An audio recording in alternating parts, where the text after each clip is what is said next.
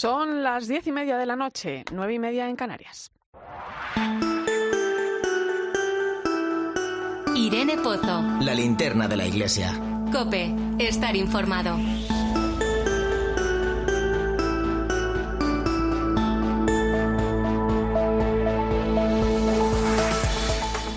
¿Cómo estás? Arranca esta segunda quincena de julio donde muchas familias salen a descansar unos días de vacaciones. Otras, en cambio, no pueden hacer ese exceso que supone pasar unos días fuera. Me ha hecho pensar en ello la iniciativa que la Hermandad de la Macarena en Sevilla ha puesto en marcha para sensibilizar sobre la necesidad que viven tantísimas familias con escasos recursos.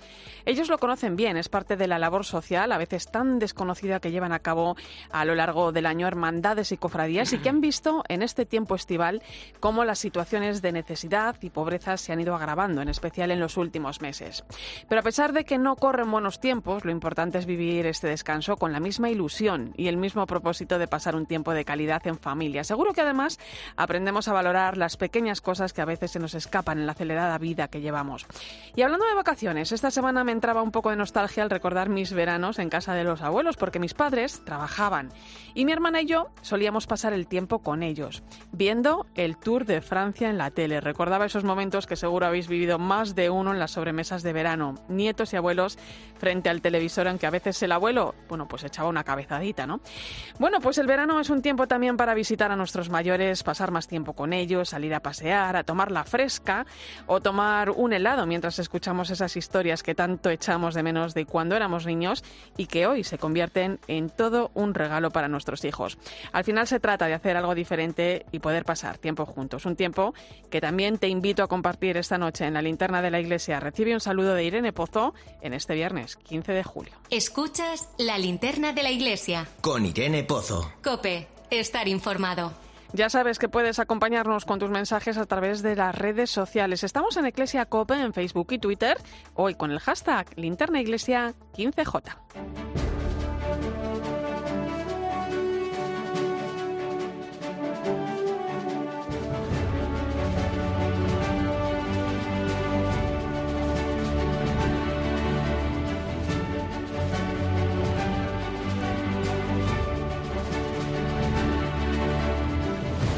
Repasamos hasta ahora las principales claves de la actualidad de la Iglesia. Lo hacemos con la compañía de Nacho de Gamón. Buenas noches. Buenas noches, Irene. Comenzamos con el encuentro que ha mantenido Caritas Española con el rey Felipe VI con motivo del 75 aniversario de la institución. Sí, el presidente de Caritas Española, Manuel Bretón, agradeció el apoyo incondicional, la colaboración estrecha y la cercanía permanente de la Casa Real a la labor de la institución. También recordó a los más de 75.000 voluntarios y 5.500 trabajadores contratados que gracias al tesón, la fe y el apoyo incondicional de donantes privados y empresas que confían en su acción sociocaritativa logran realizar una labor de la que se benefician casi 3 millones de personas. La Hermandad Obrera de Acción Católica, la OAC, ha mantenido esta semana una reunión con el sindicato UGT. El objetivo de este encuentro es el de estrechar lazos y mejorar las condiciones de vida y de trabajo del mundo obrero. La presidenta de la OAC es Maru Mejina. En el encuentro se han abordado temas de la importancia del compromiso militante, de la necesidad de atender situaciones de empobrecimiento, de desigualdad y de pérdida de derechos. Se habla del ingreso mínimo vital, de poner en valor el diálogo social como herramienta fundamental para el avance de derechos. Se ha resaltado la trascendencia de la reforma laboral y se ha compartido la necesidad de potenciar la formación de la conciencia política entre los afiliados y los militantes. Y precisamente hablando del mundo obrero, las Hermandades del Trabajo están celebrando los 75 años de su fundación. Este movimiento, que nació por el impulso de Abundio García Román hace ahora tres cuartos de siglo, ha trabajado en la promoción del mundo del trabajo de los trabajadores y sus familias, especialmente de los más desfavorecidos. Su presidenta es Emilia Sicilia. Estamos alegres de todo el trabajo que hemos realizado en estos 75 años. Queremos agradecer a tantas personas que han dado su vida por el movimiento y sobre todo a nuestro fundador, a don Abundio García Román que además ahora está en proceso de beatificación y que dio toda su vida por dignificar al trabajador. Tenemos en marcha un proyecto de becas para formación en el campo de las instalaciones, para ayudar a aquellas personas que han podido perder su empleo y que necesitan una titulación para continuar en este mundo laboral. Y el Centro Académico Romano Fundación eh, CARF, más conocido así, acaba de presentar su memoria 2021. Esta institución dedicada a la formación y el buen nombre de los sacerdotes recibió más de 800 solicitudes de beca para sacerdotes de 131 países. Sus recursos en 2021 crecieron un 30%, alcanzando más de 9 millones y medio de euros destinados a la formación de sacerdotes. Luis Alberto Rosales es su director muestra la generosidad de miles de personas para que puedan estudiar en Europa sacerdotes, seminaristas, religiosas y religiosos del segundo y del tercer mundo. Finalmente, es un reflejo de la preocupación de estas decenas de miles de personas para promover vocaciones sacerdotales en todo el planeta, y la Fundación Secretariado Gitano contribuyó a mejorar la educación, la vivienda, el empleo y la igualdad a más de 35.000 personas durante el pasado año. Sí, es uno de los datos de la memoria de esta fundación, cuya presidencia asume la abogada y diputada Sara Jiménez, que toma el relevo de Pedro Puente. El director general de esta fundación es Isidro Rodríguez. 2021 ha sido un año especialmente intenso para, para, la Fundación. El relevo al frente de la presidencia de nuestra Fundación es una de las cuestiones más relevantes que nos ha ocurrido. Después de 40 años de presidencia de Pedro Puente, deja el testigo a nuestra compañera Sara Jiménez. Pues Nacho de Gamón, muchas gracias. Es un placer, Irene. Te veo, te escucho en un rato. En un rato.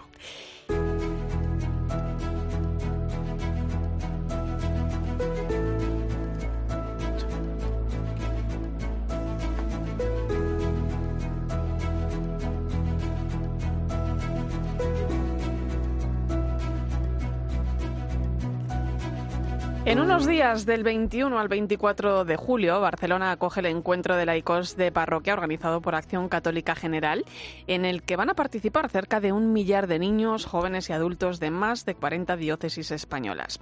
Un encuentro que se produce en el marco de la asamblea que organiza esta asociación laical creada por la propia Iglesia para la evangelización de las personas y realidades que se viven desde las parroquias. Su presidenta es Eva Fernández Mateo. Buenas noches.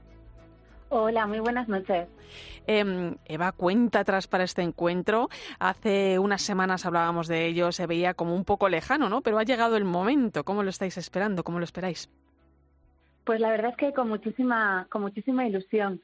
Y, la verdad es que no solamente de las personas que lo estamos preparando, sino que pues nos, nos llegan ecos ¿no? de muchas personas que, que nos escriben o con las que estamos hablando estos días, que nos dicen que, jo, pues que ya queda muy poquito, que qué ganas de vernos. Y la verdad es que, que tenemos muchísimas ganas ¿no? de poder encontrarnos, de, de estar juntos porque la verdad es que estos años han sido un poquito complicados, ¿no? Con todo el tema de la pandemia y la verdad es que que apetece ver pues a personas conocidas y, a compartir pues un, buen rato juntos, ¿no? Eh, háblame de lo que va a pasar en Barcelona. ¿En qué consiste un encuentro de este tipo? ¿Cuál es su objetivo? Pues este es un encuentro donde nos vamos a encontrar pues laicos de, parroquia, tanto niños, jóvenes como, como adultos, en donde queremos compartir la fe, compartir nuestras, nuestras vidas, queremos escucharnos, eh, rezar juntos y hombre, cómo no, también no divertirnos. Y, y pues a través de diferentes dinámicas, a través de diferentes talleres y de testimonios, pues ir profundizando pues a ver, en, en un tema concreto, ¿no? eh, y sobre todo, pues quiere ser un estímulo, ¿no? Para que mm, entre todos pues descubramos lo que lo que Dios nos está pidiendo en este momento, ¿no? De, de la historia, pues como iglesia para que pues juntos podamos trazar caminos que, que, transformen nuestras nuestras parroquias para que sean más misioneras, más acogedoras, ¿no? Y que podemos mostrar a, a Cristo en nuestro mundo, ¿no? Eh, anunciar a Jesucristo con obras y palabras es el tema central del encuentro y la asamblea que vais a celebrar. Eh, bueno, sin duda es uno de los grandes retos de la Iglesia, ¿no? También para los laicos que nos movemos en la vida pública y, y que es importante, ¿no? Que adquiramos ciertos compromisos en este sentido. Creo que vais a trabajar varias áreas. Pues sí, sí, vamos a trabajar eh, varias áreas porque al final eh, el anuncio de Jesucristo es nuestra nuestra vocación, ¿no? Como como como laicos en, el medio del mundo, ¿no? El, anunciar a Jesucristo en, en, el medio del mundo, esa es nuestra nuestra misión y, y debe ser el centro de nuestra pastoral. Pero yo diría más, yo creo que debe ser el centro de nuestra vida, ¿no? El centro de, de nuestro corazón, el ser capaz de, de comunicarle al mundo, ¿no? Lo que lo que hemos visto y vivido, ¿no? Lo que, lo que llena nuestras vidas, ¿no? Que es Jesucristo. Y, y para eso, pues queremos, ¿no? Hacer realidad ese, ese reino de Dios que, que el Señor, al que el Señor nos llama, ¿no? Y, y para eso, bueno, pues queremos profundizar en diferentes áreas, ¿no? Y pues como es el mundo del trabajo, eh, que tenemos que construir juntos, ¿no? Empresarios y, trabajadores. El tema de, la cultura y de la educación, el tema de la familia, ¿no? De, cómo poder mostrar, pues, a través de nuestras familias la belleza de, nuestra fe, el tema de la caridad y la justicia, ¿no? Porque se tiene que notar nuestra opción preferencial, ¿no? Por, por, mostrar la justicia en nuestro mundo y los empobrecidos el tema de la política y, la participación ciudadana, la ecología integral, ¿no? Vivir desde el cuidado de nuestra casa común y, y, de, y de la, también la importancia de cuidarnos entre nosotros, del buen trato, ¿no? A todas las personas. Y luego también tendremos un espacio especial dedicado al tema de la mujer, ¿no? Porque creemos que es un momento también importante, ¿no? De, dar eh, respuesta también como Iglesia en este tema. Eh, en este encuentro participan personas de muy diversas edades, ¿no? Desde niños, pasando por jóvenes, ¿no? Hasta adultos, ¿no? Imagino que cada uno mm. desarrolla, ¿no? Y, bueno, trabaja sus propias formas de evangelización, pero siempre hay un punto común, ¿no? ¿Cómo se trabaja en ese diálogo intergeneracional? Pues mm, yo creo que este año que hemos hablado mucho de la sinodalidad, ¿no? Yo creo que ahí está la clave, ¿no? En eso de la escucha y, la participación de todos, ¿no? el, darle valor a, lo que opina el otro y por tanto da igual la edad, ¿no? Todo tiene valor, ¿no? El valor de, pues en, caso, en el caso de los mayores, pues de la experiencia que ellos tienen, pues el que los jóvenes escuchen su experiencia y su, sabiduría, la frescura y la pasión de los, de los otros, ¿no? De los, de los más jóvenes. Y, bueno, por eso vamos a, a, intentar en el encuentro pues generar un espacio donde se produzca ese diálogo intergeneracional y los unos seamos capaces de aprender de, de, los otros, ¿no? Y sobre todo va a haber un momento en el que vamos a como eh, darnos las gracias por, por algo por algo, pues los niños a los jóvenes, los jóvenes a los adultos y bueno, pues darnos las gracias por algo que creamos que cada uno aporta a los demás. Eh, participan cerca de un millar de laicos, pero les acompañan muchos sacerdotes y obispos, ¿no? Todo un gesto de sinodalidad eh, que es a lo que nos llama hoy la Iglesia, como decías antes. Pues sí, porque mm, en la línea del Congreso de Laicos, ¿no? Somos un pueblo de somos un pueblo de Dios en salida. Entonces, es, juntos donde como lo tenemos que hacer. No podemos ir es que ya no nos queda otra, no podemos ir separados. Es que además es que no hay marcha atrás, ¿eh? con todo lo que ha avanzado el Papa Francisco. Eh, Eva, ¿qué puede aportar la acción católica al camino sinodal que vive la Iglesia en este momento? ¿Cómo ves en nuestro país esta realidad? Pues mm, yo creo que podemos aportar toda la experiencia de muchos años, ¿no? De, de, esa experiencia de sinodalidad, ¿no? De, de, la escucha de los unos a los otros, ¿no? Y en este encuentro, pues va a ser reflejo de, nuestra vida diaria, que ya lo hacemos así, ¿no? Eh, por ejemplo, en este encuentro, todo lo hemos construido juntos, ¿no? En, durante todo el año, pues nos hemos escuchado desde las diferentes diócesis, hemos eh, compartido muchos momentos, hemos reflexionado juntos, ¿no? Y ahora, pues la verdad que es que este encuentro, si no fuera por la cantidad de personas que lo estamos construyendo a lo largo de toda la geografía española, pues sería imposible, ¿no? Cada uno aportando desde sus dones, pues unos aportando desde, pues, desde su formación y con los contenidos del, del encuentro, otros con sus dotes musicales que nos van a ayudar en, pues, en la liturgia y en los momentos, en la liturgia y en los momentos así de, más fiesta, ¿no? Otros con su capacidad organizativa, incluso, bueno, pues, pues muchos que no van a poder venir desde su oración, pues los frutos del encuentro. O sea que al final se trata de, de, que cada uno aporte lo, lo que tiene y lo, y lo, lo ponga al servicio ¿no? de, de los demás. Creo que has pronunciado la palabra clave. Vais a celebrar una fiesta. Sí, sí, sí. Vamos a, vivir experiencia de familia, ¿no? Yo es, es, algo que estoy convencidísima que va a ser un momento de, familia, donde habrá momentos, pues, donde podamos mm, reflexionar juntos y trazar caminos juntos y habrá momentos donde también, pues eso, fiesta y, y también momentos importantes de, oración. sí, sí, Eva, terminó tu primer mandato y acabas de ser reelegida presidenta de Acción Católica General. Eh, una laica casada que un día dejó su vida, su trabajo como enfermera allí en Santiago de Compostela, cogió a su marido del brazo y se vino a Madrid para ponerse al frente de esta bonita locura, ¿no? ¿Cómo valoras estos años y cómo afrontas los que vienen en un tiempo en el que el laicado está cobrando cierta importancia, ¿no? En, ese ser iglesia. Pues mira, tú decías ahí una palabra que era la locura, ¿no? Pues yo doy gracias a Dios por esta bendita locura, porque han sido cuatro años increíbles, que han sido para mí personalmente un reto constante y una experiencia de crecimiento personal mm, brutal. Eh, descubrir la fe, eh, el gran amor a Dios que tienen tantas personas, eh, a mí me, me, me hace sentir chiquitita por un lado, pero por otro lado muy afortunada de poder compartirlo, ¿no? eh, esa vida entregada de tantas personas que, que, en el día a día, de manera muy sencilla, ¿no? Pues entregan todo lo que tienen y todo lo que son, ¿no? Por, por, por, bueno, por amor a Dios, ¿no? Y lo vivo con, pues cada día como un regalo, ¿no? Que yo creo que nunca podré agradecerle al Señor lo suficiente. Pues... Y, y, al pensar en los próximos eh, años, la verdad es que siento muchísima ilusión y, y, querer seguir al servicio de lo que el Señor me pida, la Acción Católica General me pida y la Iglesia me pida. Pues nuestra enhorabuena, Eva Fernández Mateo, presidenta de Acción Católica General. Que vaya muy bien en Barcelona. Por cierto, la misa de clausura de ese encuentro se va a poder seguir el domingo 24 de julio a las 12 de la mañana en 13. Estará presidida por el arzobispo de Barcelona, el cardenal Juan José Omella, desde la Basílica de Santa María del Mar. Así es que un fuerte abrazo. Nada, muchísimas gracias por haceros eco de, nuestro encuentro y pedirle a los oyentes que recen por sus frutos, porque yo creo que puede ayudar mucho a muchas personas de, las parroquias. Pues gracias, de verdad y de corazón. Ahí queda. Un fuerte abrazo, Eva. Un abrazo, un saludo. Escuchas la linterna de la iglesia. Con Irene Pozo. Cope, estar informado.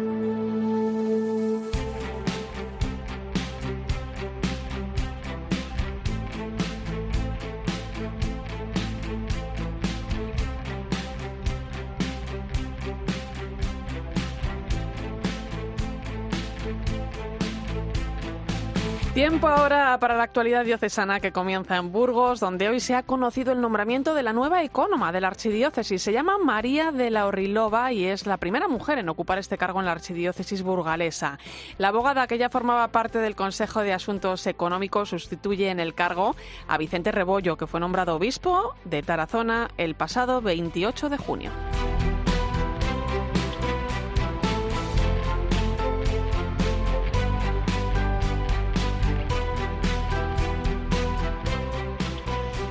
Y ya quedan menos de tres semanas para que se celebre la peregrinación europea de jóvenes y en Santiago de Compostela se están ultimando los detalles para recibir a cerca de 12.000 jóvenes. Para ello cuentan ya con un equipo de más de 400 voluntarios de las cinco diócesis gallegas. De ellos hablaba eh, en Mediodía Cope Javier García, el delegado de Pastoral Juvenil de la Archidiócesis de Santiago de Compostela. Lo que hemos hecho este año es hacer una, bueno, pues una apuesta pastoral. Hemos invitado a los jóvenes de aquí de de Santiago que participen como voluntarios, los de Galicia, que puedan acoger y nos vamos reuniendo con ellos pues bimensualmente. Estamos teniendo un encuentro de, de formación, de preparación también interior, espiritual, para poder realizar todas las actividades. A día de hoy son más ya de 400 los voluntarios jóvenes que tenemos y con ellos y con la ilusión sobre todo que transmiten estamos preparándolo todo. Y en la diócesis de Ávila, concretamente en Montbeltrán, en el Valle del Tietar, se está celebrando hasta el próximo domingo el Live Giving Fest, un festival de música cristiana para jóvenes que tienen muchas más iniciativas, además de música. Su organizador es el delegado de Pastoral de Juventud de Ávila, Nicolás Ruiz. El festival es un festival que está consagrado al Espíritu Santo, por eso el logo es una llama y queremos con ello poner a las parroquias que acogen en misión en esto que nos dice el Papa Francisco, en salida, en evangelización. Los jóvenes tienen una experiencia también de acogida en familias. También uno de los, de los fines del festival es que los jóvenes conozcan qué dones tienen y los pongan al servicio de la evangelización. Y por las noches son actuaciones diversas. Y el núcleo del festival es una adoración que se hace también en la calle en el monasterio de Guadalupe se está preparando una nueva edición del Observatorio de lo Invisible, una escuela de verano que une arte y espiritualidad en una experiencia inmersiva en el conjunto monacal. Durante seis días, los participantes participarán en talleres de diferentes artes impartidos por artistas nacionales. Su director es el escultor Javier Viver aproximadamente 100 estudiantes y, profesores, artistas de todas las disciplinas, nos damos cita para trabajar en un ambiente creativo en el que se mezcla arte y espiritualidad. Y entonces casi todo se, maneja en torno a unos talleres disciplinares, taller de pintura, de música, de teatro, de fotografía, de literatura. Se van realizando las actividades en esos talleres de la mano del director del taller y luego hay muchas actividades transversales que permiten aunar las distintas disciplinas. Y ahora que estamos en pleno año jacobeo, parece que el Camino de Santiago lo ocupa todo, pero en España existen muchísimas peregrinaciones a lugares santos de la Iglesia o que poseen un valor especial para los creyentes. Uno de ellos es el Camino Eulaliense, dedicado, claro, a Santa Eulalia y que nos cuenta Javier García. Buenas noches. Buenas noches, Irene. Pues lo primero es explicar quién fue Santa Eulalia. Se trata de una mártir de la Iglesia Católica que vivió entre los años 292 y 304 y fue condenada por defender la libertad de profesar su fe cuando solo tenía 12 años. Es por ello que el destino de esta peregrinación es Mérida, capital de Extremadura, donde ella nació y murió. Y el punto de partida es Totana, en la región de Murcia, donde hay una enorme devoción a esta santa, además de tenerla como patrona del municipio. De allí es Juan María Zamarreño, miembro del patronato de la Fundación La Santa, que nos explica cómo y por qué surgió la iniciativa de crear esta ruta aparece una eh, realidad personal de, un componente del patronato de la Fundación La Santa y propone un proyecto en el año 2017. Y bueno, dos años después pues se dan las circunstancias adecuadas pues para que Totana, el patronato Fundación La Santa, en coordinación con la Asociación Virgen y Mártir de Mérida, se pongan en marcha y se pongan a andar este nuevo camino ulariense llevado por la devoción y el cariño de nuestra patrona, una forma de, de devolver el cariño, el amparo y la protección ejercida durante muchísimos años. Precisamente Juan María se encuentra ahora mismo realizando este camino eulaliense, una peregrinación que recorre un total de 700 kilómetros divididos en 30 etapas, en las cuales se pueden visitar sitios tan importantes para la fe como Caravaca de la Cruz o Santa Eulalia de Úbeda. Pasar por algunos de ellos supone salirse un poco de lo que sería una ruta más natural y rápida, pero al ser un camino puramente espiritual, estos desvíos merecen la pena, sobre todo cuando se tiene un buen aliciente para andar. Creemos ciertamente que uno de los desafíos que le planteamos a los peregrinos, es decir, estamos creando algo nuevo por la devoción a nuestra patrona. Yo creo que no hay nada más grande para alguien que sea espiritual que eso, es decir, andar por tu patrona, por tu ciudad. Nos sentimos con muchísima fuerza y muchísima fe para hacer lo que se está realizando. De otra manera no podría llevarse a cabo. Nada se entiende si no es por esa mártir Santa Eulalia que, que nos cuida y nos ampara. Qué mejor forma de honrar a una figura tan importante para la Iglesia en España como Santa Eulalia que haciendo esta bonita peregrinación. Seas o no devoto de esta mártir, te invitamos a conocer y, si tienes la oportunidad, realizar este camino y vivir toda una experiencia espiritual. Pues desde luego, Javier, muchas gracias por ayudarnos a conocer un poco más este camino de Santa Eulalia.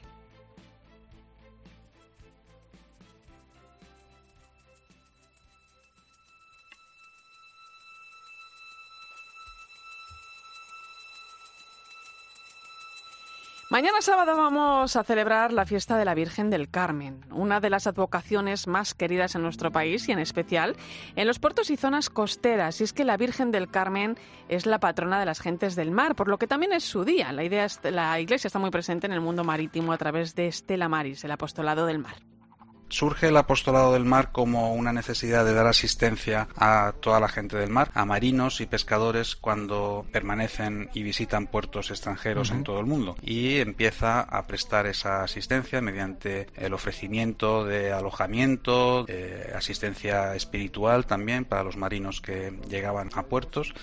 El que nos lo cuenta es Esteban Pacha, capitán de la Marina Mercante y presidente de Stella Maris Internacional. Y en el Reino Unido, precisamente, la organización nació en Glasgow, en Escocia, en 1920 y de ahí se extiende a todo el mundo, expandiendo también no solo la asistencia espiritual o pastoral, sino también asistencia práctica en mm. numerosos casos en los que los marinos eh, necesitan de esta asistencia durante sus largas travesías.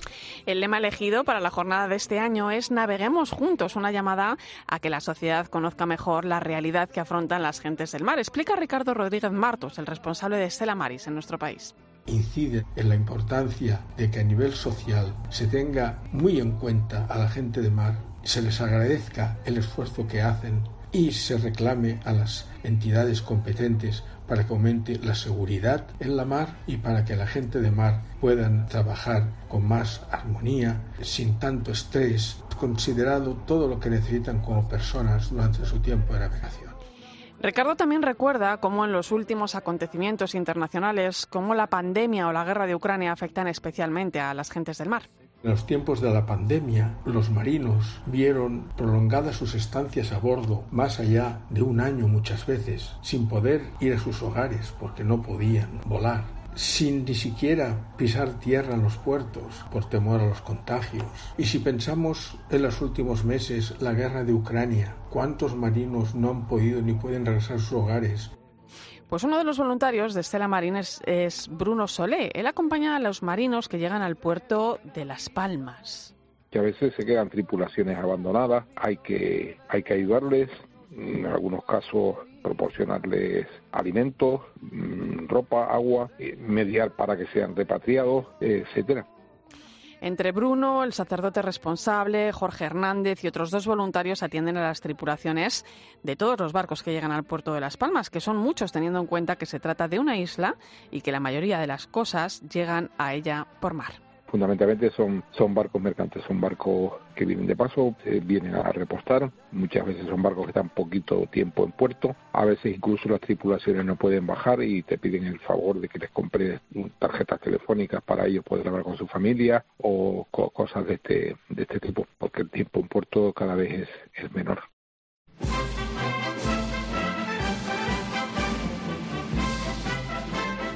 Buenas noches, Nacho de Gamón. Buenas noches, Irene Pozo. Donde está claro que siempre celebran a la Virgen del Carmen es en cada una de las bases y de los buques de la Armada Española, que para eso es su patrona, ¿no? Es un día muy bonito, ¿eh? hemos eh, tenido ya el trido a la Virgen del Carmen y yo creo que es muy emotivo para todos los que formamos parte de la Armada y bueno, y parte de lo que es la gente del mar. Muy curioso, ¿no? En todos los barcos de la Armada, en el puente de mando, eh, siempre preside una pequeña imagen eh, de madera de la Virgen del Carmen. La tenemos muy presente, ellos la tienen muy presente. El que habla es Vicente Hernández Chumilla, el capellán de la Escuela Naval Militar de Marín, en Pontevedra. Además, en esta academia militar, en la que se forman los futuros oficiales de la Armada, la fiesta de la Virgen del Carmen coincide con dos actos especialmente esperados coincidimos la festividad del Carmen con la entrega de los despachos a aquellos que ya salen de la escuela después de cinco años, es decir, que son los aferes de navío que ya pues salen de la escuela y ya van destinados a sus respectivas unidades. Y luego también los de primero, los que ingresaron en septiembre, eh, pues también en el mismo acto tienen lo que es la jura de bandera.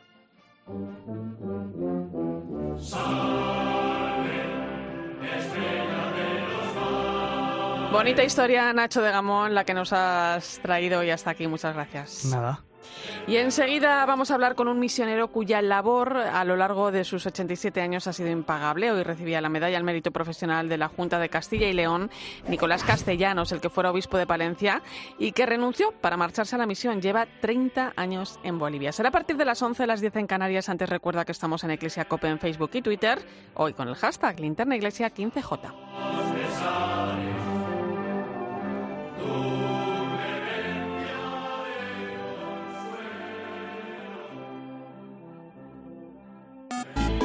Sigue a Irene Pozo en Twitter en arroba eclesiacope, en nuestro muro de Facebook eclesiacope y en cope.es. Este fin de semana, Cristina tiene un plan. Desde las 10 de la mañana hasta las 2 quiero contarte las mejores historias, emocionarme contigo, reírme contigo. En Cope, de 10 de la mañana a 2 de la tarde, los sábados y domingos, el mejor entretenimiento lo encuentras en fin de semana con Cristina López Slichting. UMAS mutua especialista en seguros para el sector educativo. Ofrecemos una solución integral para los colegios y guarderías. Daños patrimoniales, responsabilidad civil, accidentes de alumnos. Más de 800 centros ya confían en nosotros. Visítanos en umas.es. UMAS, más de 40 años de vocación de servicio. Dicen que los jóvenes de hoy en día tenemos de todo. todo. Que nada nos sacia. Y es cierto. Pero queremos más. Lo queremos todo. Tenemos mucha sed. Sed de verdad y camino. Sed de conocer a Jesús y ser sus testigos. ¿Y tú tienes sed? Peregrinación Europea de Jóvenes. Del 3 al 7 de agosto. PEC22.es. Escuchas la linterna de la iglesia. Y recuerda, la mejor experiencia y el mejor sonido solo los encuentras en cope.es y en la aplicación móvil. Descárgatela.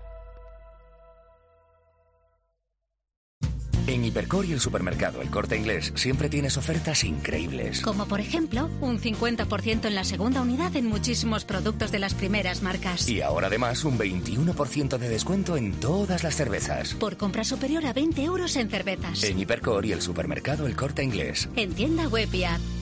Alquiler, acción de alquilar, negocio por el que se cede una cosa a una persona durante un tiempo a cambio de una rentabilidad. Seguro, adjetivo, es cierto, libre y exento de todo peligro o riesgo. Si piensas en alquilar, ya sabes, alquiler seguro. Infórmate en alquilerseguro.es. Alquiler seguro, protección a propietarios.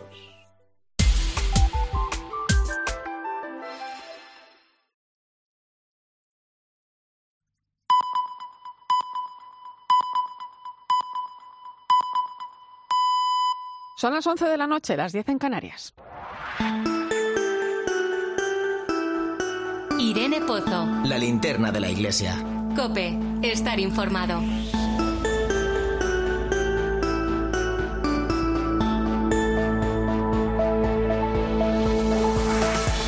Como cada viernes hasta ahora hacemos parada en el Vaticano con nuestra corresponsal Eva Fernández. Buenas noches. Muy buenas noches, Irene. Ya lo avanzó en su entrevista a Reuters, el Papa Francisco ha nombrado esta semana a tres mujeres entre los miembros del dicasterio para los obispos. ¿Quiénes son? ¿Qué labor van a llevar a cabo a partir de ahora, Eva?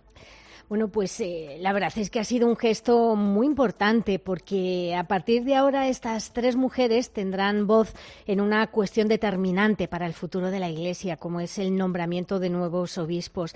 Hasta ahora formaban parte de este grupo de trabajo tan solo cardenales y obispos y estaba constituido exactamente por seis obispos y 17 cardenales, entre ellos, como sabemos, el arzobispo de Barcelona, Juan José Omeya. Ellas son las religiosas mm, Rafaela Petrini, eh, que es la número dos del gobierno civil del Estado Ciudad del Vaticano, digamos que es la mujer con más poder, entre comillas, ¿no? de, de toda la Santa Sede. Pertenece a las hermanas franciscanas de la Eucaristía, tiene 53 años, estudió ciencias políticas y en estos momentos también enseña economía y sociología en una de las universidades pontificias. Yvonne Renguat es francesa, tiene 77 años y fue superiora general de las Salesianas. Ha trabajado mucho años en África. Y la tercera es una laica consagrada. Se llama María Lía Cervino, es socióloga eh, de Argentina, tiene 60 años y preside la Unión Mundial de Organizaciones Femeninas Católicas.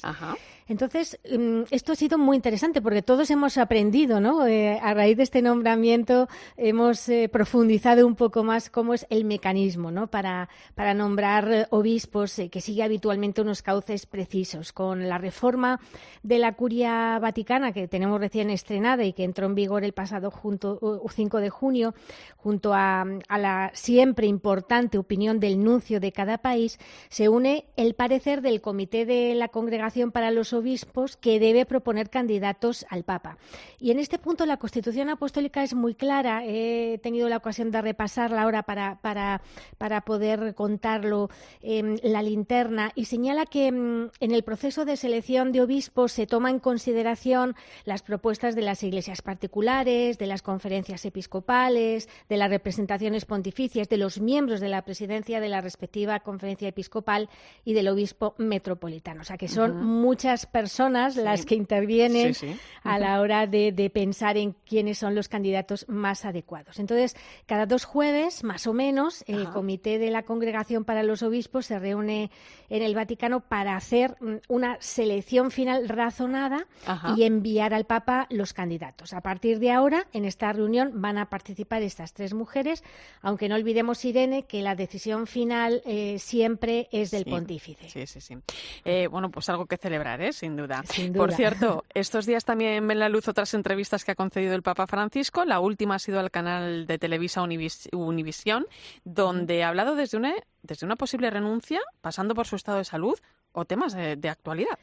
Sí, la verdad es que ha sido una entrevista llena de detalles interesantes y algunos poco conocidos sobre el presente y el futuro del pontificado de Francisco. Y de hecho, durante la conversación, y ya suman siete veces, que están contadas siete veces en las últimas semanas, el Papa ha desmentido que se esté Sí. planteando renunciar. ¿no?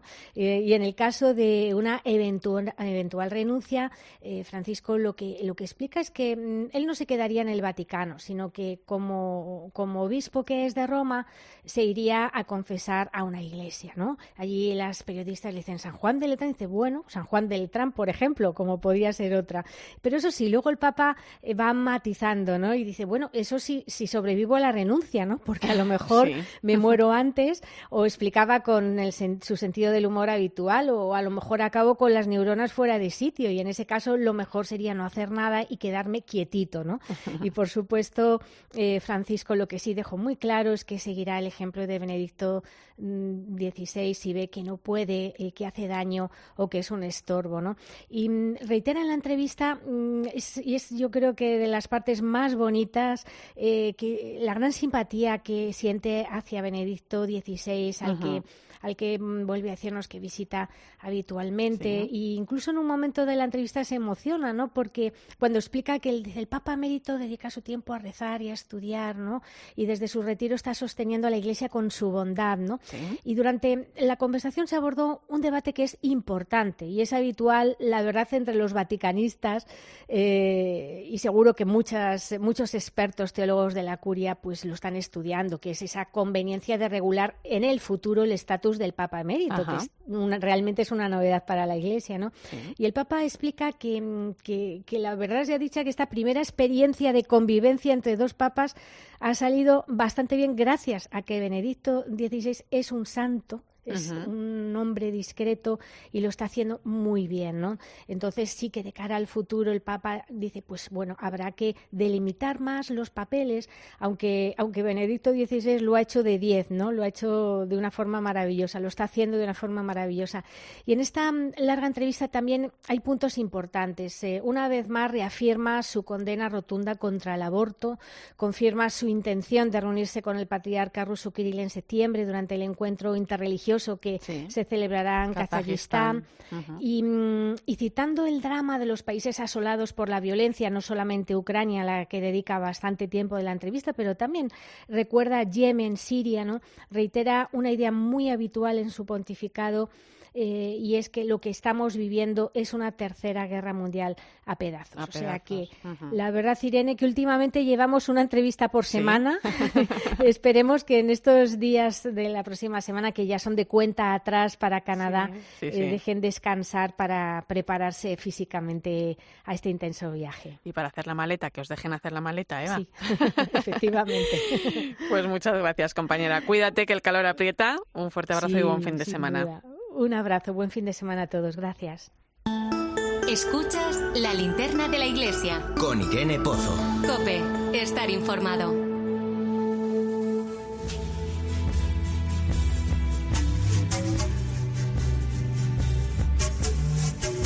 Esta semana en Valladolid la Junta de Castilla y León ha entregado la medalla al mérito profesional a una persona que ha dedicado toda su vida a trabajar con los más vulnerables. Te hablo de Nicolás Castellanos, religioso agustino, que hace ahora 30 años renunció como obispo de Palencia para marcharse a la misión. En concreto, a Santa Cruz de la Sierra, en Bolivia. Allí creó la Fundación Hombres Nuevos para evangelizar a los pobres desde los pobres. Nicolás Castellanos, buenas noches. Muy buenas noches. ¿Cómo se siente por haber recibido este reconocimiento de la Junta de Castilla y León? ¿Qué significa para usted? Bueno, pues hombre, siempre es, grato, agradable, agradecido, pero para mí lo más importante de estas distinciones es poner sobre la mesa ese problema planetario de la pobreza que es la ignominia de la humanidad. Dar a conocer cómo esa realidad empobrecida del sur no puede ser ignorada por muchos problemas, por muchas crisis económicas, por muchas pandemias que padezcamos en el norte. Es decir, el problema de la pobreza es un problema mundial, universal, y yo creo que todos tenemos que sentirnos responsables de él y poner nuestros medios para ir reduciendo las fronteras de la pobreza. Eh, usted nació en León, aunque se formó en Palencia, y durante 13 años fue usted obispo de esta diócesis hasta el año 91, cuando, bueno, pues decide dedicarse a la misión, ¿no? El entonces Papa Juan Pablo II acepta su renuncia y se marcha a Bolivia, ¿no? Donde lleva nada más y nada menos que 30 años, ¿no? Cuando uno echa la vista atrás, don Nicolás, ¿qué balance hace de su vida? Bueno, pues en fin, uno intenta siempre, como seguidor, discípulo de Jesús, pues seguir las huellas de Jesús. y entonces uno va haciendo en cada momento lo que cree que aquello le pide el Espíritu, lo que pide Dios, y entonces, bueno, pues yo me siento en las manos de Dios siempre, contento, feliz, intentando responder a esas sugerencias del Espíritu, porque qué duda cabe que el Espíritu nos habla cuando nos ponemos en actitud de escucha. Y entonces, bueno, pues yo mirando para atrás, he sido muy feliz en todos estos momentos de la vida, he intentado siempre dar lo mejor de mí mismo, sabiendo que somos de barro, que somos frágiles, que no acertamos siempre, pero que Dios está por encima de todo y lo que nosotros no hacemos lo hace Dios. ¿Cómo le llegó la vocación a Nicolás Castellanos? Bueno, pues yo sencillamente no he tenido ningún, ninguna manifestación misteriosa de esas que a veces que tienen los santos, no. Yo sencillamente viviendo, por ejemplo, empecé eh, a estudiar en los Agustinos de León, el bachillerato, y ciertamente me cautivó en la forma de ser, el estilo de los agustinos, y ahí cogí como cierta simpatía hacia eso y me sentí llamado como a ser agustino. Y fíjese usted de qué manera le ha marcado la espiritualidad agustiniana. Sí, para mí San Agustín, en esos, digamos, elementos claves del ser creyente, interioridad, amistad, fraternidad y misión. San Agustín siempre hablaba de utilidad de iglesia. Si la utilidad de la iglesia te necesita, olvida el ocio santo y vete atender a los hermanos que te necesitan. Puro evangelio.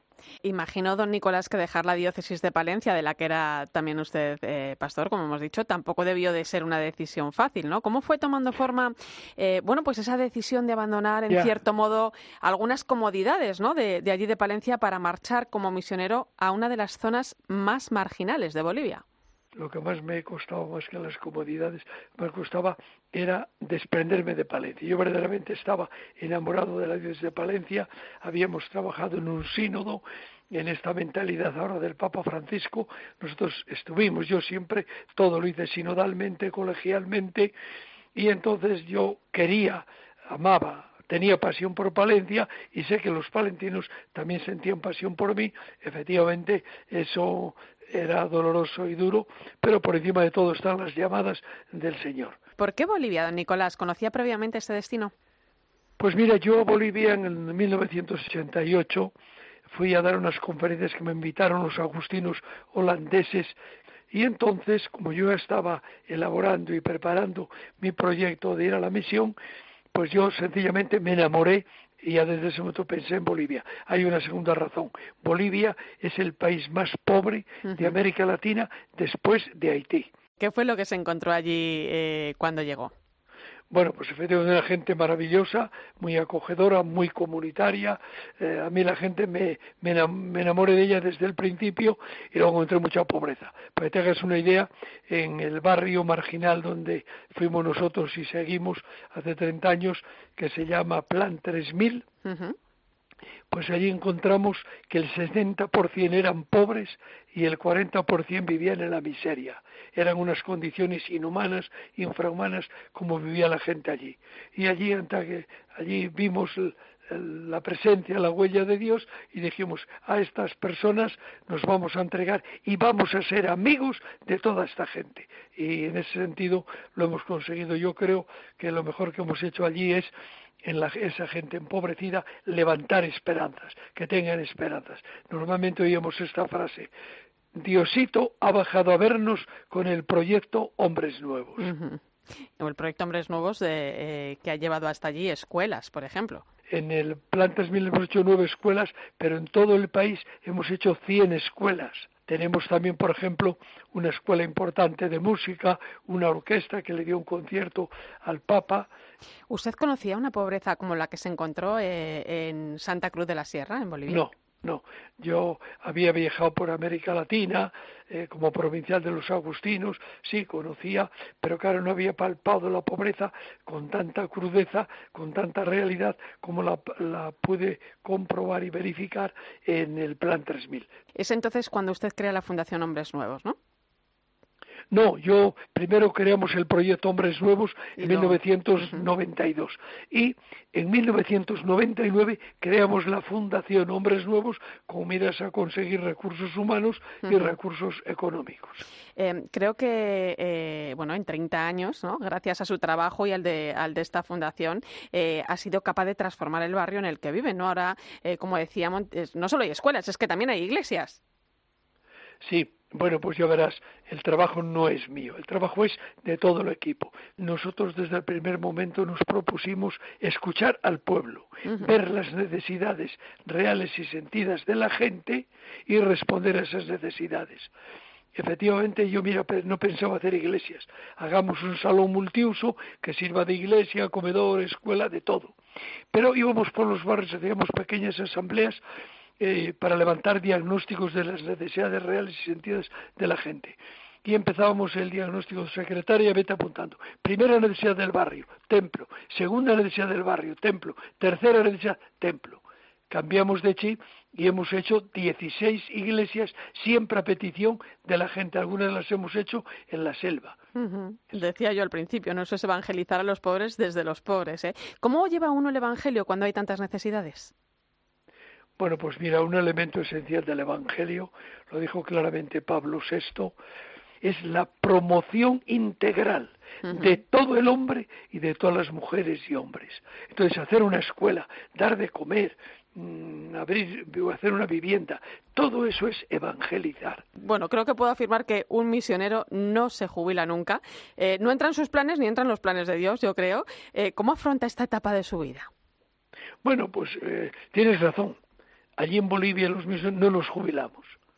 Y gozando de salud como gozo yo y teniendo el ánimo dispuesto y escuchando al espíritu, pues ciertamente yo sigo trabajando un ritmo más lento. Yo ya el proyecto lo he pasado a manos bolivianas. Hoy el proyecto Hombres Nuevos es un proyecto boliviano llevado y gestionado por bolivianos. Pero yo, sin embargo, les acompaño, yo estoy muy identificado con los bolivianos y entonces pues mientras sea útil y pueda ayudar y colaborar allí pues lo estamos de hecho muchos proyectos pues vienen a través mío y encantado de la vida de poder seguir colaborando seguir reduciendo las fronteras de la pobreza y anunciando que Jesús, Dios nos creó para ser felices, hacerles felices a los demás y aliviar el dolor y el sufrimiento de la gente. ¿Con qué se queda, don Nicolás, de, todo de todas estas etapas de su vida? Bueno, pues yo lo tengo claro que en la vida estamos para ayudarnos, para hacernos el bien, para ayudarnos también a ser felices y entonces yo es lo que he intentado toda la vida, no siempre lo logras, a veces cometes errores que molestan, que ofenden, pero mi voluntad no es esa y entonces a mí lo que me basta es tener la conciencia tranquila, encontrarme todos los días con ese Dios del amor, de la ternura, de la compasión y así como Dios para mí es paz y, y armonía, yo tengo que ser también paz y armonía para los demás.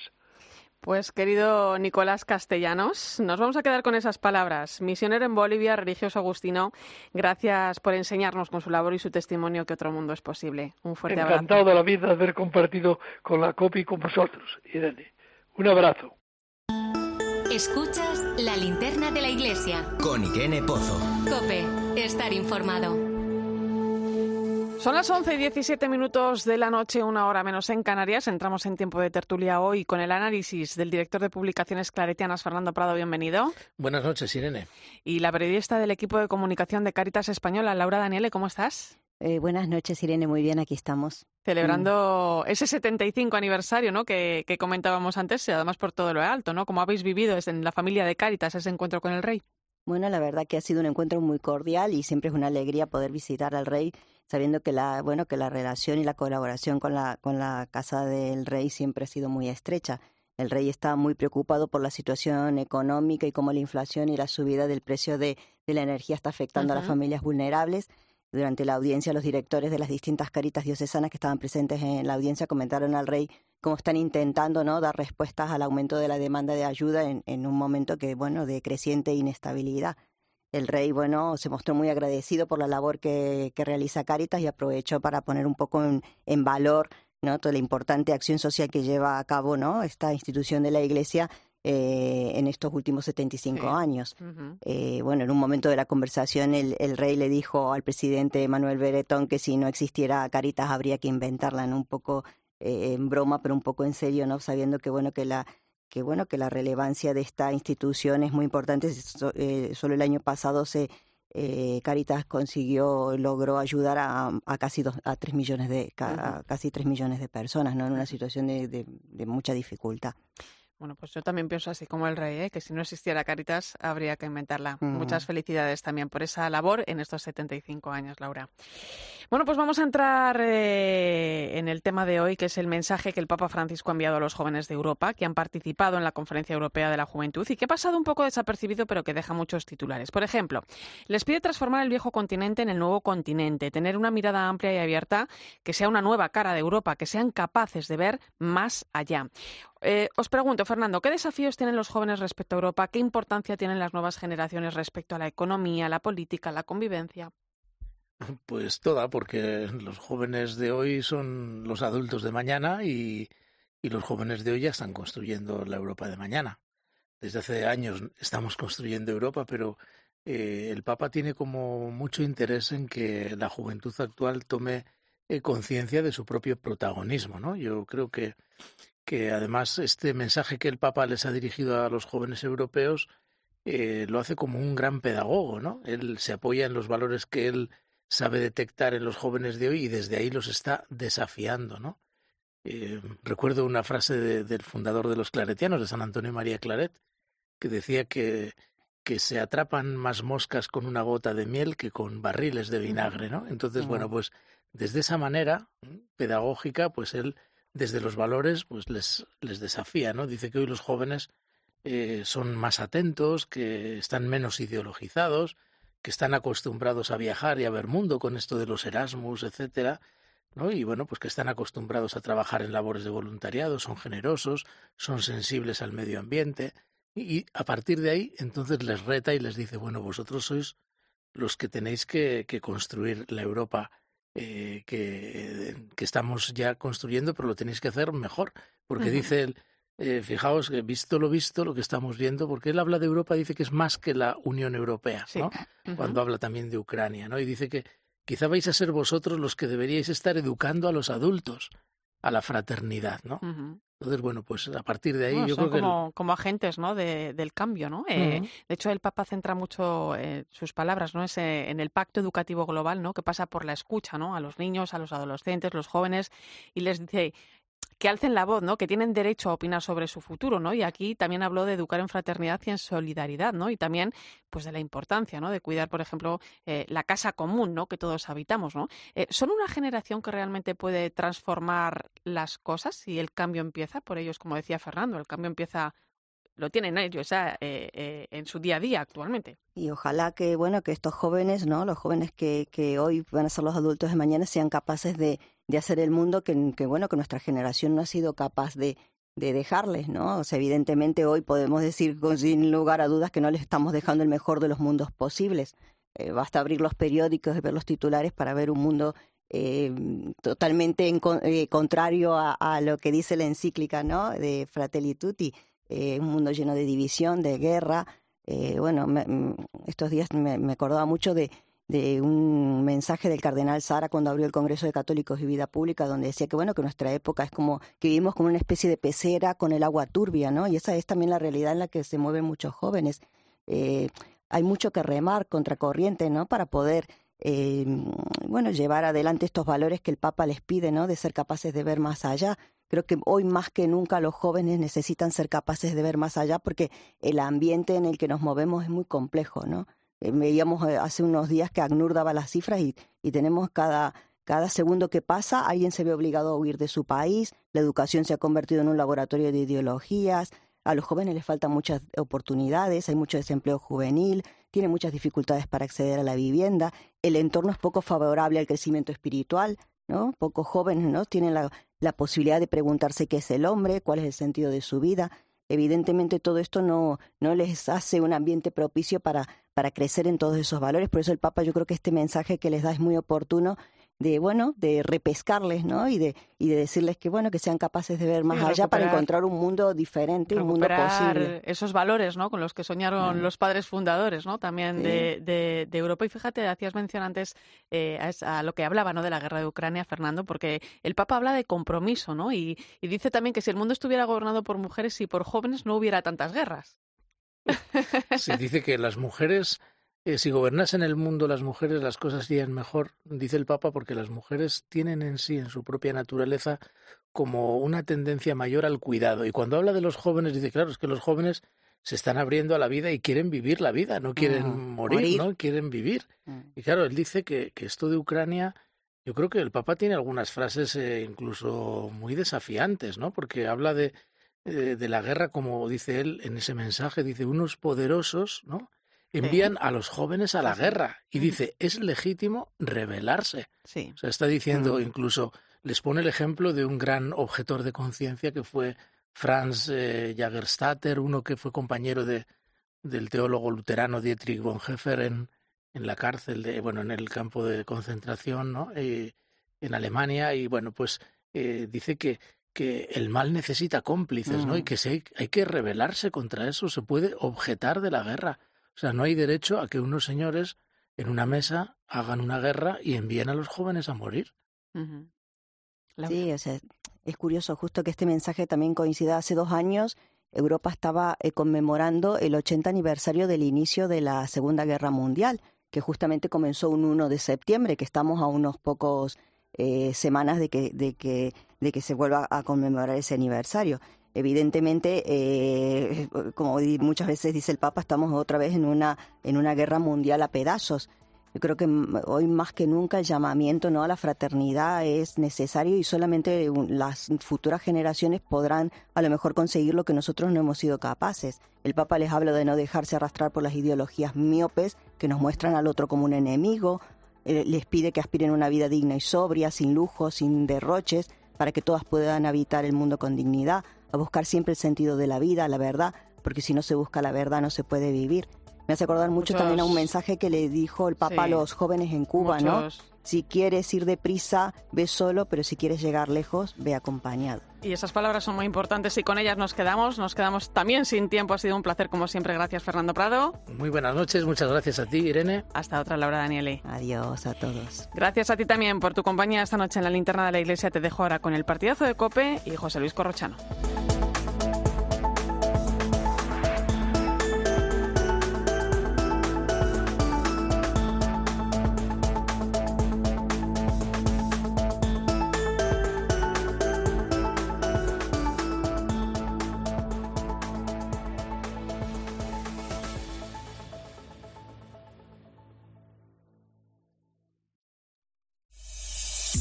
Escuchas Cope. Y recuerda, la mejor experiencia y el mejor sonido solo los encuentras en cope.es y en la aplicación móvil. Descárgatela.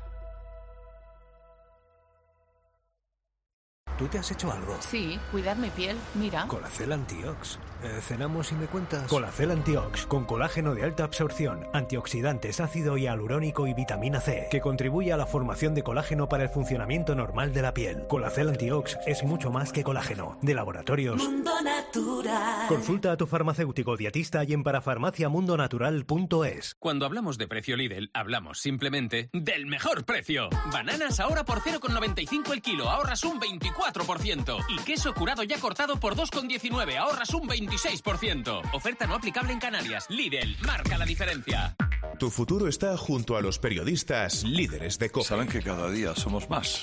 La familia de Herrera en COPE se ha ampliado. Según el estudio general de medios que se ha conocido hoy. Es que los deportes de la cadena COPE son líderes, porque tiempo de juego... Enhorabuena a los oyentes, que son los que hacen un programa grande y los que hacen un programa líder. Tu futuro pasa por aprender radio en la principal referencia informativa independiente de la radio española. Por eso, ven al máster universitario en Radio COPE, porque tu futuro es hacer radio con los mejores. Máster Universitario en Radio COPE, organizado por la Fundación COPE y por la Universidad San Pablo CEU, con un año de prácticas remuneradas. Infórmate en fundacioncope.com o por teléfono o WhatsApp en el 670 98 0805. Esta primavera-verano, recupera la calle. Combina, experimenta, atrévete y sobre todo, estrena las sensaciones de la nueva colección de zapatos Fluchos. Es hora de enseñar tus nuevos Fluchos y compartir la experiencia de la comodidad absoluta y la tecnología más avanzada. Fluchos, en las mejores zapaterías. ¿Y tú por qué necesitas Fluchos? Comodidad absoluta. En España muere mucha más gente atropellada de la que creemos. Unos al bajarse del coche por una avería, otros mientras caminaban por el arcén, otros por una distracción, sin más. Y la verdad es que no somos conscientes, hasta que no le toca a tu padre, a tu hijo, o algún famoso. Y la verdad es que... Hemos atropellado a Eduard Fernández para llamar la atención sobre un dato preocupante. El año pasado más de 100 personas murieron atropelladas en las carreteras españolas. Saberlo es empezar a evitarlo. Dirección General de Tráfico, Ministerio del Interior, Gobierno de España. Sigue toda la actualidad de nuestra diócesis. Te la contamos los viernes desde la una y media del mediodía en El Espejo. Nos dimos cuenta de que el compartir nuestra fe, nuestra esperanza en las residencias donde. Y los no domingos había- desde las 10 menos cuarto de la mañana, también toda la información en Iglesia Noticia.